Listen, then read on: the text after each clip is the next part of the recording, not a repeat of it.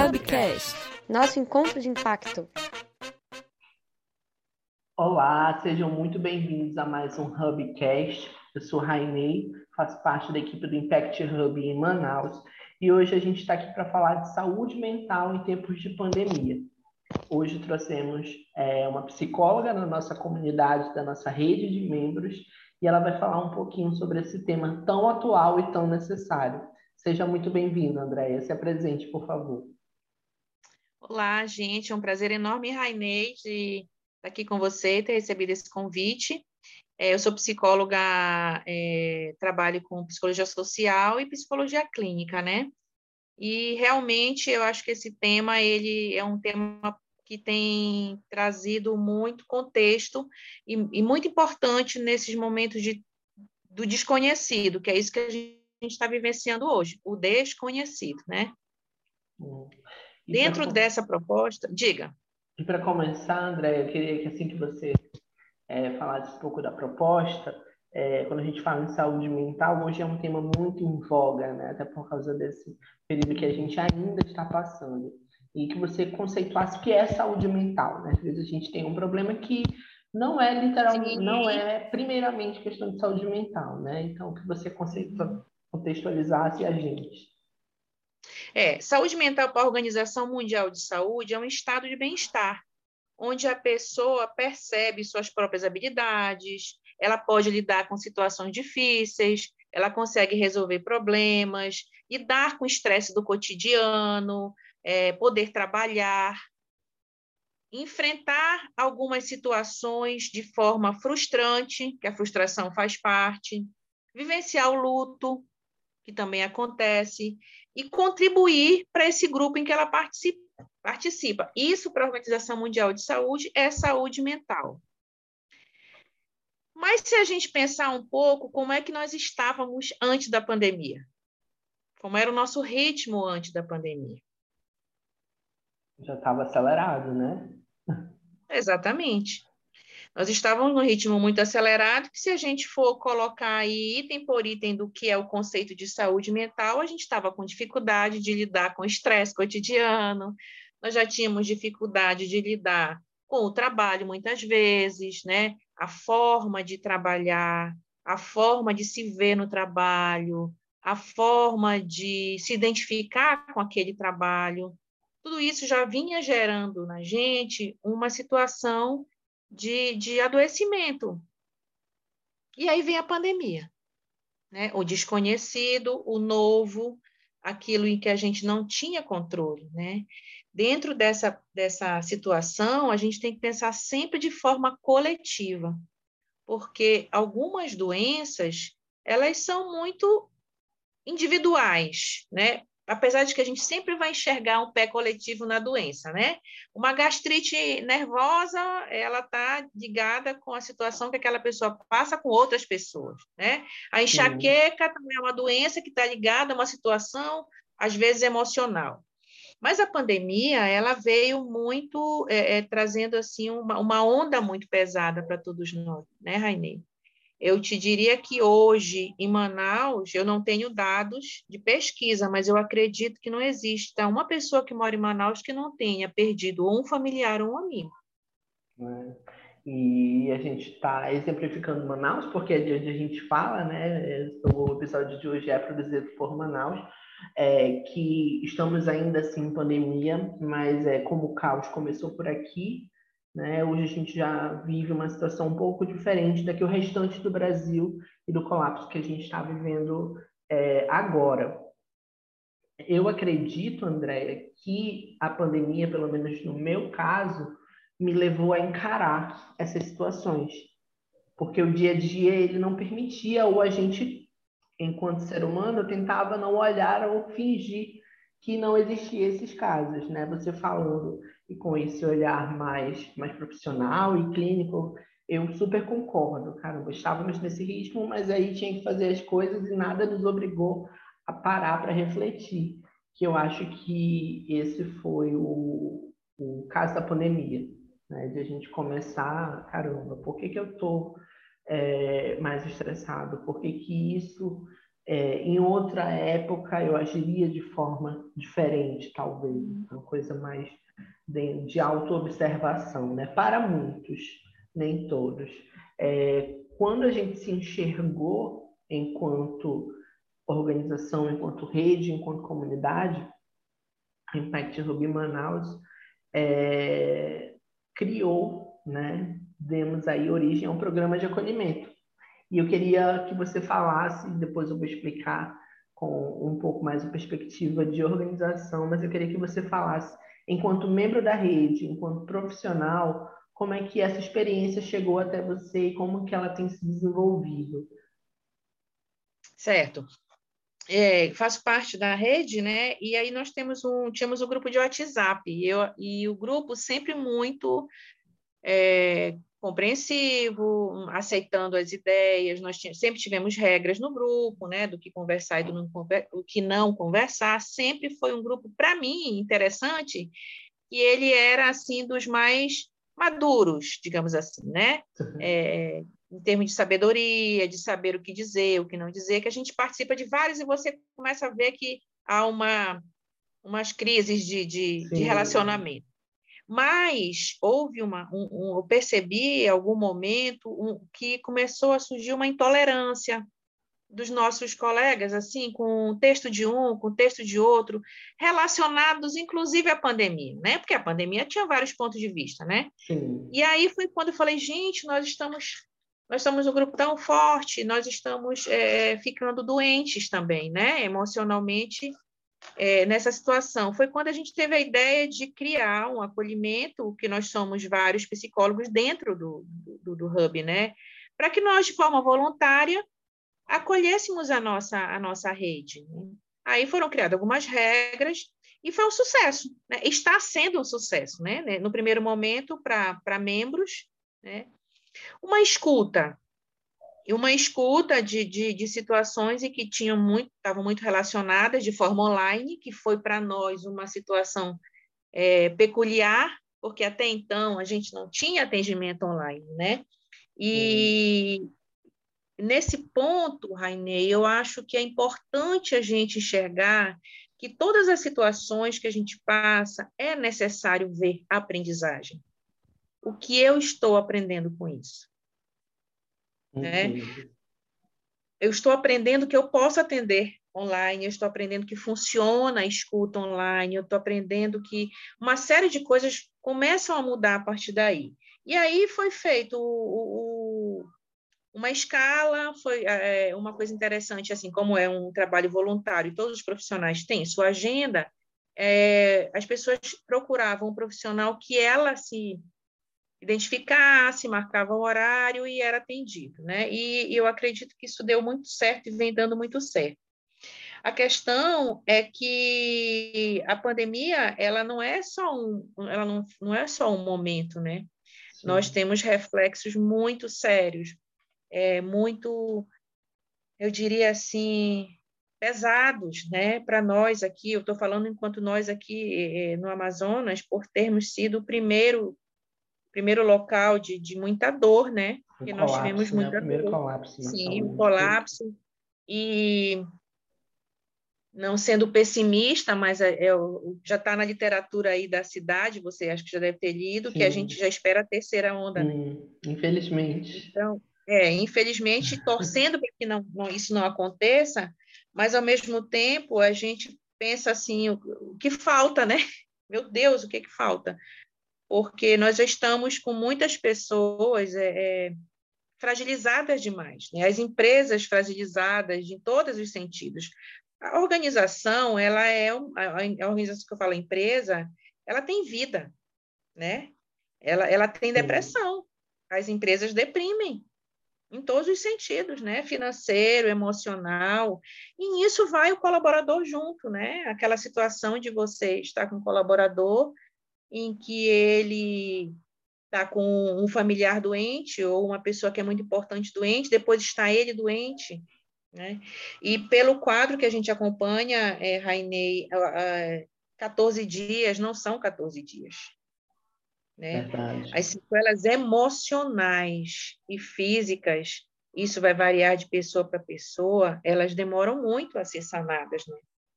E aí vem o gatilho de algumas situações que já estavam dentro da gente, como o medo, a ansiedade, o pânico, a depressão, a insônia, comer muito, comer pouco, o medo do desconhecido, né? E as organizações, elas precisam ter esse olhar, né? O que está acontecendo com o meu colaborador? Eu não estou nem falando na questão financeira, porque eu acredito que isso todos nós sentimos, né? O impacto Sim. financeiro, todos nós sentimos. Mas de manter essa corrente de que é coletivo e que nós estamos aqui, né? Essa é a escuta. Eu acho que essa, esse é o verdadeiro papel da escuta. Eu estou aqui, né? Também sofrendo como você, também tenho luto, também tenho medo da doença, porque é o desconhecido, mas nós estamos todos juntos. E dentro das empresas, é, é, a gente vivenciou algumas coisas como assim, é, do diretor aos serviços gerais. Houve, houve esse abalo, né? Perdas, Emocional. Sim. Perdas.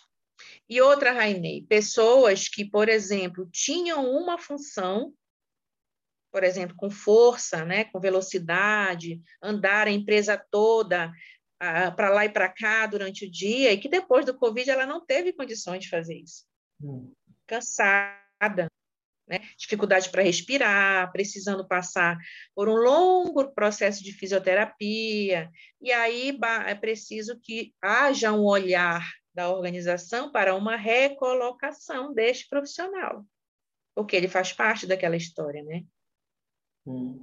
É, eu acho que esse é, o, é um papel fundamental de qualquer líder e qualquer empreendedor que seja responsável, porque quem faz a empresa é, viver e girar são as pessoas, e as pessoas, todo mundo, sem exceção, é, em diferentes níveis, estamos passando, sim, por, por dificuldades.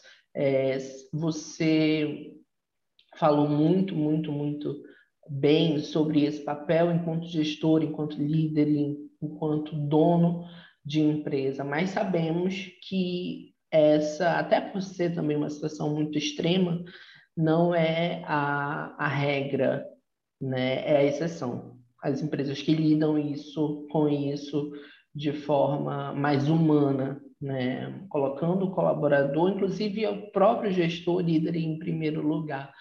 O que você faria o que você faria não? Qual é, na sua opinião, é um conselho para um colaborador ou, uma pessoa que está passando por alguma dificuldade é, que está afetando o rendimento no, na, seja na entrega da, da atividade, seja na operação em si da empresa, como é que é feita essa abordagem junto ao líder imediato, junto ao dono e até com com a equipe, né, com o restante do time.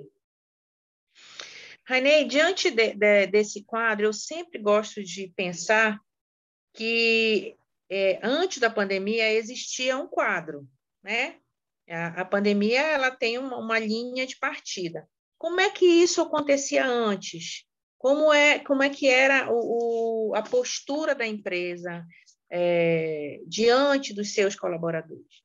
Esse colaborador, ele precisa, se ele teve, por exemplo, é, num quadro de Covid, a coisa que é importante é saber como é que está a saúde física dessa pessoa, né? Porque nós sabemos que o Covid, ele tem deixado sequelas de A a Z, né? Inclusive, a gente tem assistido algumas situações de pessoas que, durante o Covid, descobriram doenças que nunca descobririam se não tivesse com Covid. Entendi quadros outros. Então, qual seria a, a sugestão? Primeiro, ter certeza de que a sua saúde ela está sendo é, retomada, né? Ter paciência, porque o tempo de espera é muito importante, a sabedoria de que você vai retomar, o seu organismo vai retomar, mas ao mesmo tempo reconhecer se aquele lugar é o seu. Né? Se ele não era antes, Agora, é, é, como é que é, você quer sentir? Mas, na maioria das situações, eu acho que o diálogo é o primeiro ponto, né? De você ter um, um, um, posicionamento honesto de autorresponsabilidade, autocuidado dentro da proposta que você está naquela organização. Nós também não vamos falar, Raine, que a gente tem uma postura sem olhar se nós estamos prejudicando ou não o andamento da roda, Sim. né? Porque existe um, um sistema que ele tem que funcionar independente de mim ou não mas com muito cuidado observar se eu estou acompanhando aquele processo. E diante disso, perceber a minha fragilidade, a minha responsabilidade com o meu trabalho e comigo. Algumas organizações, eu acho que hoje elas têm um olhar diferente para o profissional, ela vai ter, sim, uma postura de, de rever alguns papéis né, dentro do grupo. Né? Trocas momentâneas, mas de possibilidade, para que é, se tenha um dano menor possível. Agora sim, Rainê, é importante a gente observar que a pandemia ela vai, ela vai mexer com todo o sistema. Não, não, ninguém ficou isento disso, né? E que a gente tem que estar preparado para as mudanças. Então, e aí vem, eu acho que uma das características, além de resiliência, é ter essa adaptabilidade também. Sim. Todo mundo vai precisar ter isso. Quando você falou de, uhum. do programa, voltando agora ao programa de acolhimento, foi uma ideia que surgiu dentro da comunidade, mas que teve que se expandir com outras organizações para que a gente atendesse também um público é, externo que não fizesse uhum. parte da comunidade. E, e aí, como é que foi esse, essa nova etapa desse, de, desse desafio? É, quando a gente lidera ali, a gente falou no primeiro momento ali de problemas dentro, é, de situações, na verdade, de novos desafios que surgiram dentro das empresas do Impact, que ficam localizadas no Impact Hub, que são membros, é, numa, numa esfera muito organizacional ali, mas quando você é, passa a atender o público externo, também é uma, um novo tipo de demanda. Quais foram os principais quadros que surgiram é, durante esses atendimentos? Como é que foram fazer, como é que foi fazer esses atendimentos? Como é que foi a sua experiência em relação aos atendimentos, os principais quadros que surgiram a partir daí? Certo. É, sei se você vai falar, mas eu acho que é importante salientar que nós mantínhamos reuniões com os, com os psicólogos, né, para a uhum. gente também, no período, é, é, ver como é que, qual eram as propostas, o número de atendimentos, a gente uhum. se encontrava para alinhar. Eu acho que foi no terceiro trimestre que nós abrimos, se eu não me engano, não consigo lembrar, para a comunidade que não fosse o Hub. É interessante, Raine, que eu havia feito um, uma planilha de horários que eu estava disponível para atender. Mas o sábado e o domingo, chegou uma hora que o sábado e o domingo era uma hora em que as pessoas ficavam muito, muito sofridas. Sábado à noite, sexta à noite, domingo à noite, incrível como as pessoas sofrem. E essas pessoas fora da, da, da comunidade foi que, que começaram a procurar ajuda né? Então, assim, muitos jovens, muitas pessoas que estavam sozinhas em casa, morando só, é, por alguma situação naquele hum, momento estavam sozinhas, com síndrome de pânico, né? aquela, aqueles sintomas muito de medo, pânico e ansiedade, Raine. Eu acho que a ansiedade ela foi foi um dos sintomas que mais aflorou assim nas pessoas. Né? É, esse ano, é, acho que todo o Brasil sabe disso, 14, 13 de março, nós tivemos é, uma situação muito difícil em Manaus quando faltou oxigênio, né? Sim. E, e aí a procura também foi muito intensa de pessoas que estavam se recuperando, mas que estavam com muito medo de ter é, uma recaída, de necessitar de oxigênio e não ter. Então, eu diria que a procura das pessoas foi muito por questão de, de desamparo e naquela aquela sensação, Rainei, de estar desamparada se alguma coisa acontecesse. Eu escutei muito assim: se eu passar mal, a porta do hospital está trancada. E se eu passar mal, a porta do hospital está trancada. Então, isso fez com que muitas pessoas, foi um gatilho, até para quem já estava bem ou que não estava com naquele momento com, com, com Covid, é, ter um, um, um, momento de muita fragilidade, e foi a hora que eu acho que nós mais atendemos. Eu atendi sexta, sábado, domingo, pessoas nesse quadro, e os colegas também. Você citou um ponto muito importante. É, é, acredito que a gente tenha situações de ansiedade, a gente tenha é, situações depressivas. É, como que nós identificamos uma situação isolada ou por alguma pressão, no caso uh, de, dessa falta de oxigênio, dessa sensação de desamparo, de um quadro clínico realmente de, de depressão. É, conversando com amigos, com colegas, é, a gente refletiu muito. Rainei, eu nunca tinha tido essa situação antes e agora eu estou tendo. Para mim é uma coisa muito nova lidar com isso. Eu sempre lidei com situações em família, lidei com situações dentro do trabalho, com amigos muito próximos, mas eu não tinha vivido essa situação. E aí surge essa dúvida em quem nunca tinha passado anteriormente. Será que a partir desse momento eu desenvolvi isso, eu já estou com isso? E vou ter que lidar com isso para o resto da minha vida ou está sendo uma coisa momentânea? Como é que a gente difere? Entendi. Rainê, a saúde mental, ela é responsabilidade de todos, né? É, ninguém adoece sozinho. Essa é a questão. Por isso que a gente fala que é coletiva, é uma situação coletiva. Então, ninguém sofre sozinho, ninguém adoece sozinho e não se cuida sozinho. Então, nós, nós tivemos um momento em que a dor, por ser uma dor coletiva, ela atingiu a todos, né? Uns só em assistir, em, em ver o outro sofrendo, e outros por estarem na pele. Veja, Rainê, nós tivemos pessoas que perderam a mãe na quinta e no domingo o pai. Sim, verdade. Né? Perdemos amigos de trabalho um dia morreu a mãe, no outro, dois, três dias depois morreu a nossa colega. Então, não, não, não tem saúde mental que não se abale.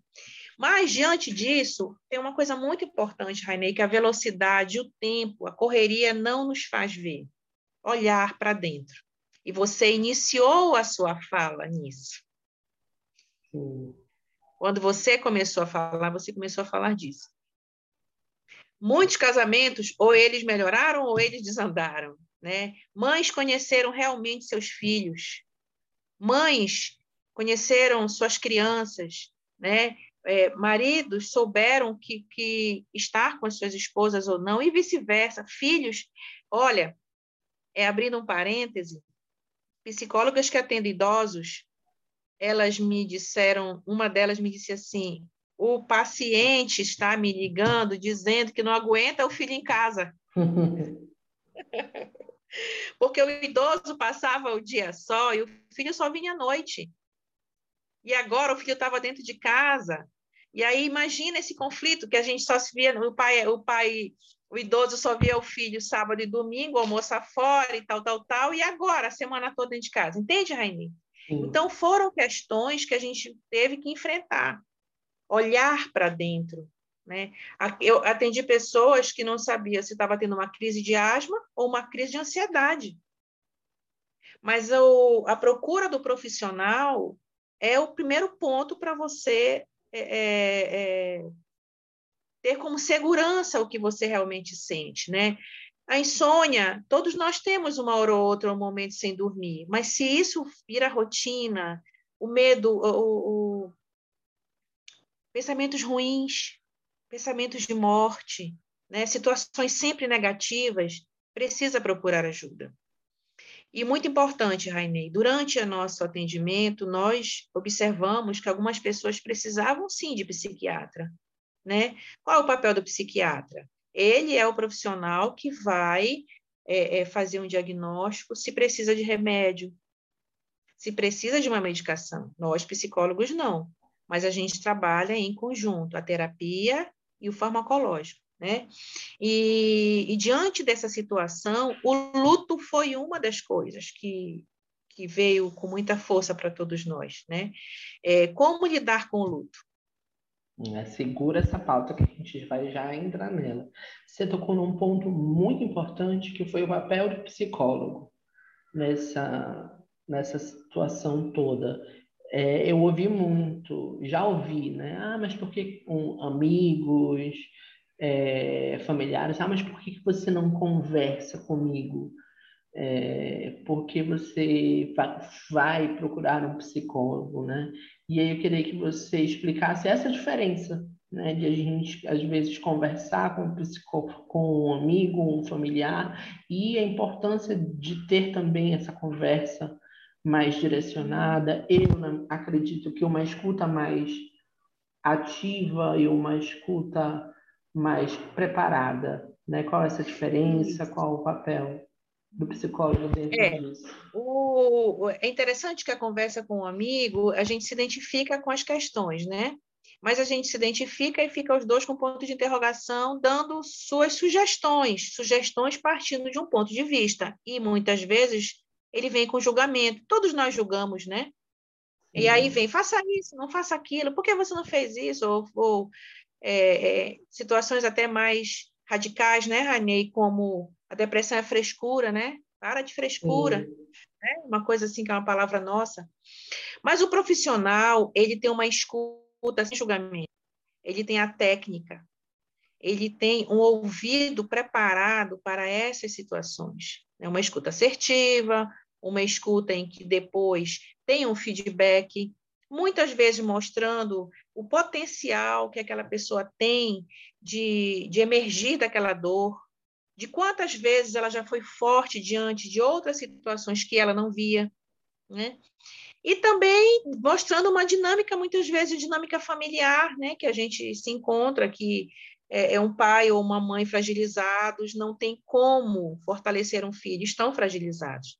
Então, é, a escuta do psicólogo, ela, ela, é muito, muito importante. E eu te digo uma coisa, Rainê, é, eu conversando com alguns colegas, eu vi assim, como algumas profissões, elas tiveram um outro olhar na pandemia. O fisioterapeuta, o fisioterapeuta foi de uma, está sendo de uma necessidade, assim, né, é, muito grande. O psicólogo, Sim. o psiquiatra, são profissões assim da área de, no caso a minha da área de humanas, em que está é, tá sendo muito importante.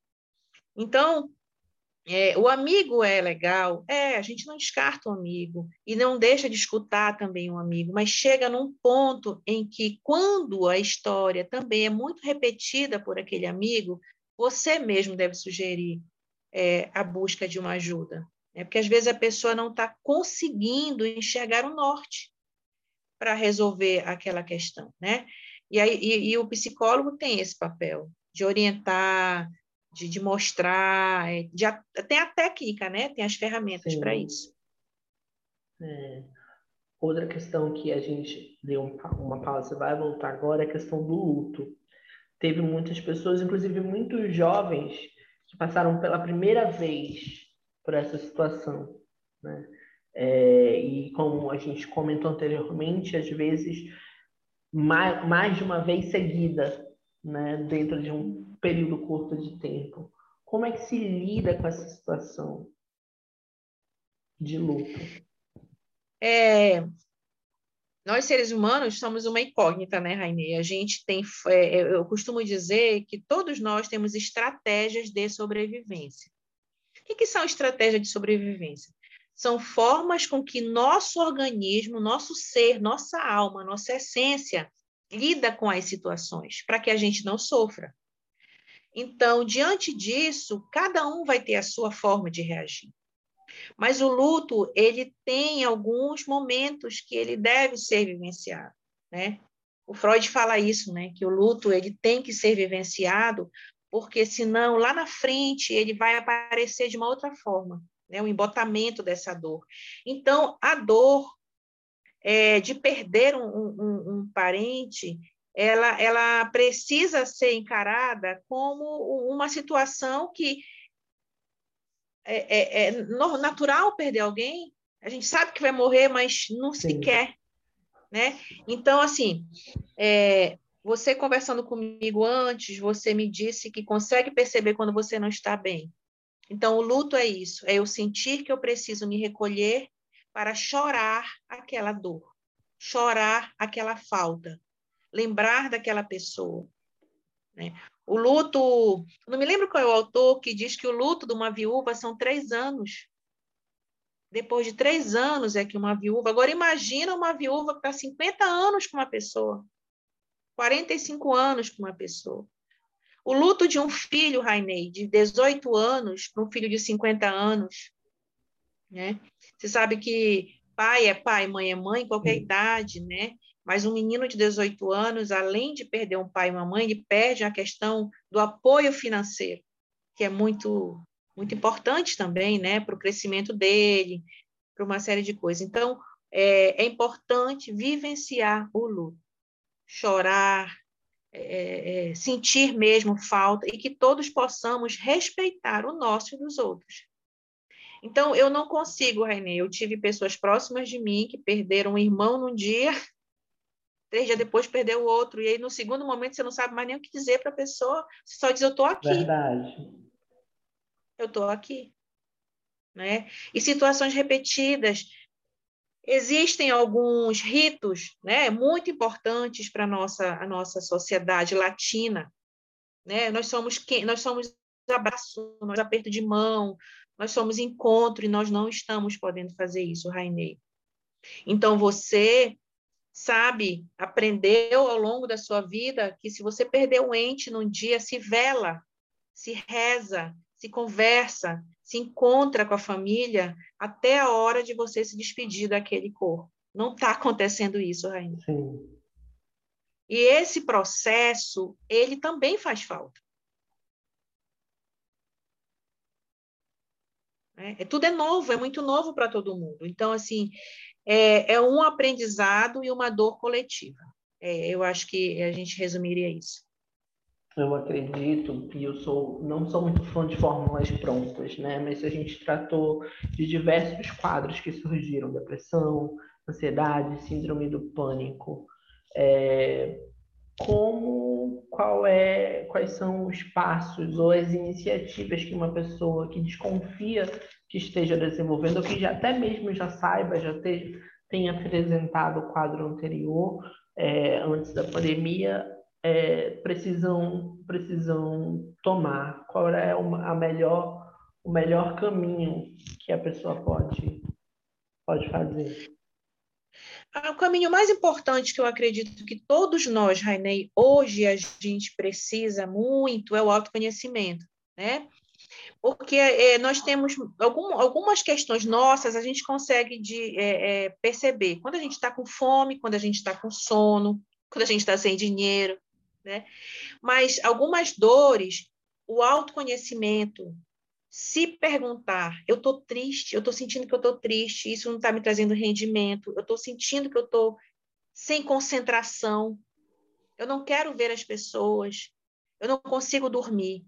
Então, são, são situações em que está fazendo com que aquela pessoa fique em fadiga muitas vezes, né? É, trate mal as pessoas que estão perto, magoe as pessoas que estão perto, é, não consegue, não tem vontade de levantar da cama, não tem vontade de tomar banho. Pessoas que passam dois, três dias sem tomar banho precisam procurar ajuda. Então, saiu de, dessa situação do desejo de não estar com as pessoas, às vezes não tem vontade de viver, né?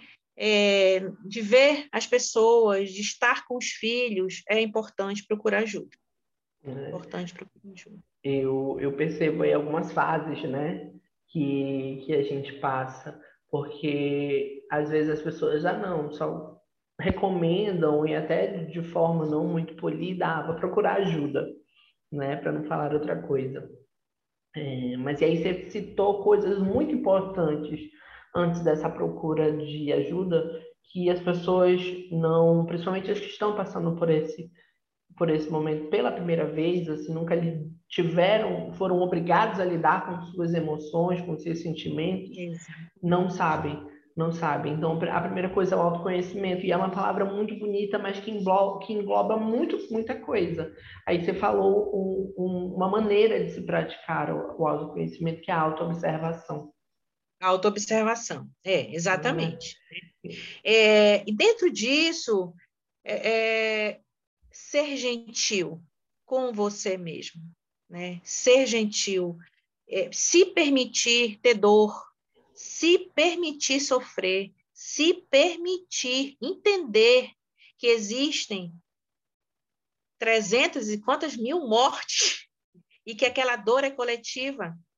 Rainei, eu, eu fiquei pensando esses dias, é uma incerteza muito grande que nós estamos vivenciando, né? E aí, o que, que a gente pode fazer? Evitar informações que deixem a gente mais nervosos, evitar estar tá lendo coisas que não vão agregar, procurar, aí volta ao autoconhecimento. O que me faz bem? É música, é leitura, conversar com alguém, é comer alguma coisa que eu gosto, é ficar sentado numa cadeira meditando. Eu não sei nem o que eu gosto, eu não sei nem o que me faz bem. Então, esse voltar. A pandemia está mostrando isso para a gente, Rainei. Para, quieta e observa. Né? É, e, aí, e aí, no desenrolar da sua fala, eu consigo identificar outras, outras, outras etapas também, né? Recapitulando aí, o primeiro autoconhecimento, que abrange muita coisa e às vezes aparece uma, parece uma, uma questão muito genérica. E aí a gente vai afunilando aí, vai para autoobservação, vai para autocompaixão. Será que a forma que eu estou me exigindo me cobrando de passar por essa situação sem sofrer ou sem é, me prejudicar o trabalho, sem prejudicar a rotina da minha família, fingir que nada está acontecendo. É, será que era dessa forma? Você aconselharia um amigo que fizesse dessa forma? Não. Então, a mesma gentileza que você utiliza para um amigo, para uma pessoa próxima, você tem que utilizar para você mesmo, né? Entender que é essa dor coletiva. Então a gente tem autoconhecimento, autoobservação, autocompaixão. Quando você fala é, o que eu gosto de fazer, o que me traz alegria, o que, o que me deixa no fluxo, né? É, eu consigo lidar, ver isso como autocuidado. Eu estou Sim. me cuidando, eu não estou vendo um, um, noticiário que é muito bom, a gente não pode se alienar, né? Aliás, como muito bem é, você falou, passam das 300 mil mortes no nosso país, mas de que forma eu lido com essas informações e principalmente não é a informação em si, mas a quantidade de informação. Hoje, com rede social, antigamente, ah, desligava o rádio, desligava a televisão.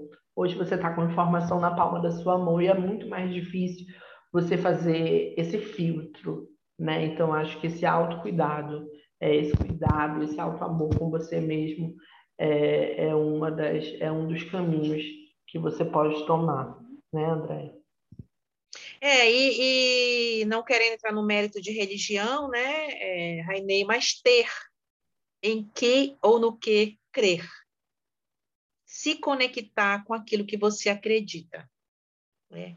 Seja qual religião você pratica, é comprovado né, que, que a parte espiritual, seu lado espiritual, ele, ele tem uma energia que vibra em você quando você se conecta com aquilo que você acredita, né?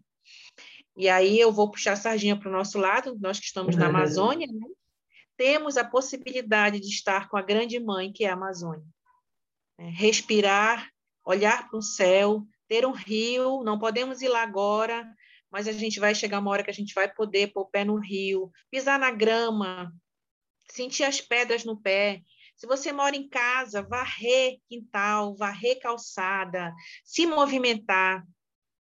É, eu, eu, eu costumava dizer, ano passado, que é, nós estamos sentindo muito, Rainei, mas os idosos estão sentindo muito mais. Que tal ligar para um idoso da sua família? Aquela tia. Que tal perguntar o nome? Como é que é o nome do seu avô, da sua avó, do seu bisavô? Sabe, se conectar com a sua história, se conectar com as suas raízes, é, fugir dessas informações que não lhe agregam mas que buscar uma força que é interior, porque essa força existe, Rainei. Todos nós temos. Ela só está um pouquinho frágil nesse momento, mas a gente vai conseguir com certeza, daqui a pouco, contar uma história que tem sim muita dor, mas que tem muito aprendizado. E nesse sentido, eu me questiono muito, Rainei. Você começou falando de que o Brasil agora, outros estados é que estão sofrendo o que nós sentimos aqui algum tempo atrás, né? E aí é, eu me pergunto assim, o que aprendemos com isso? É, nós estávamos de manhã, de tarde, de noite no noticiário, né? Sim. E que, e que pelo, pelo, pela dinâmica da doença ia chegar nos outros lugares. O que nós fizemos? Aí eu volto para a autorresponsabilidade. Nós temos que ter autorresponsabilidade, né? E nos prepararmos para um mundo diferente. E aí eu volto a falar: o mundo interior nos aguarda. Vamos nos conectar com a nossa essência e nós vamos ver que a gente precisa de muito menos. Muito menos para certas situações, né? E já estamos nela, né, Rainê? Aqui em Manaus, por exemplo, nós, nós estamos com toque de recolher, nós tivemos é, lockdown, né? E nós estamos, sim, nos, nos prevenindo e com muito cuidado e reconhecendo outras formas, né? Acho que a criatividade é uma delas que a gente pode é, trabalhar em cima disso. E já se encaminhando para o momento final é, do nosso podcast, é, se fala muito em procurar ajuda, né? Mais uma vez voltando para o nosso programa de acolhimento. Nosso programa, nosso programa de acolhimento ele prevê três atendimentos, então são atendimentos emergenciais, né? Não é um programa que dura muito tempo e e às vezes são traumas, são situações que, que não são resolvidas. É realmente uma questão emergencial, até para atender um número maior é, de pessoas. É, você conhece algum outro programa de acolhimento em, em, a nível nacional? É, eu, por exemplo, aconselharia a procurar a prefeitura da cidade. Acho que a prefeitura das cidades, pelo menos aqui em Manaus, eu sei que tem né, um, um programa gratuito de, de, de atendimento psicológico né, na, sim, nas unidades sim. básicas de saúde. Como é que é essa questão para quem não pode pagar? Você conhece, está por dentro da, da Sim, aqui, na, aqui, em, aqui no, no Amazonas eu sei que a UEA tem um grupo de acolhimento também.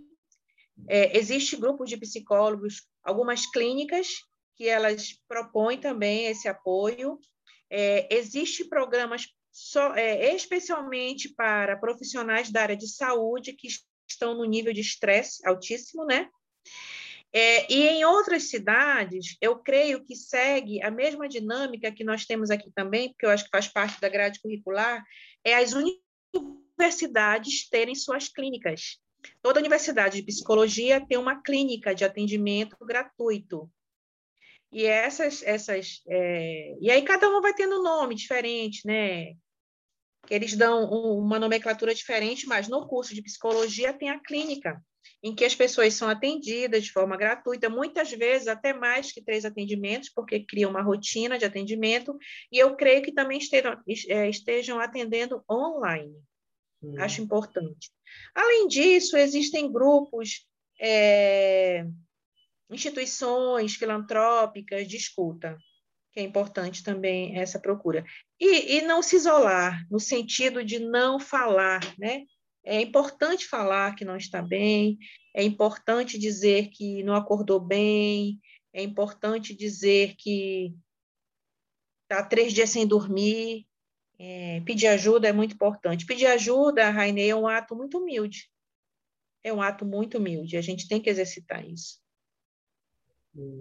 Andréa, muito obrigado pela participação. Eu queria que você deixasse agradeço. seu contato, como é que a gente pode te encontrar é, nas redes sociais ou por e-mail, é, sobre o programa de acolhimento é, aqui em Manaus. Né? Hoje é uma coisa nacional, porque o atendimento está sendo permitido ser feito online.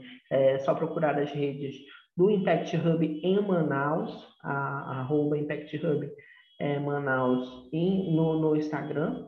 É, e se você quer saber um pouco mais sobre a nossa rede e sobre os outros Impact Hubs, também é só procurar o nome Impact Hub e o nome da cidade, arroba Impact Hub Floripa, arroba Impact Hub São Paulo.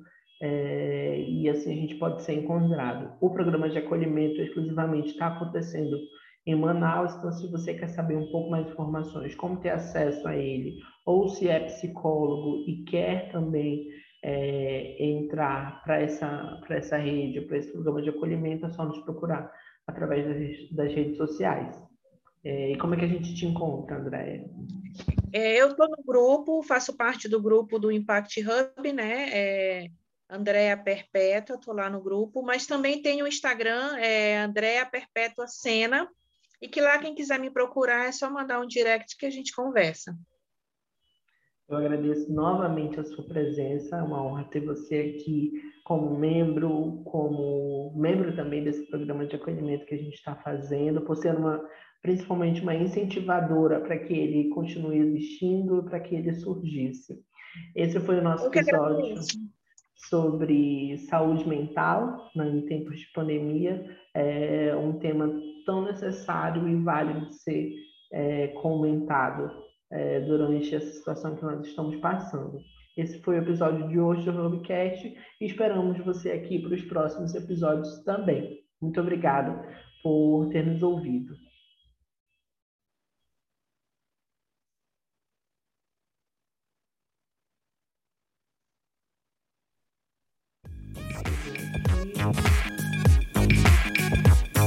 Hubcast, nosso encontro de impacto.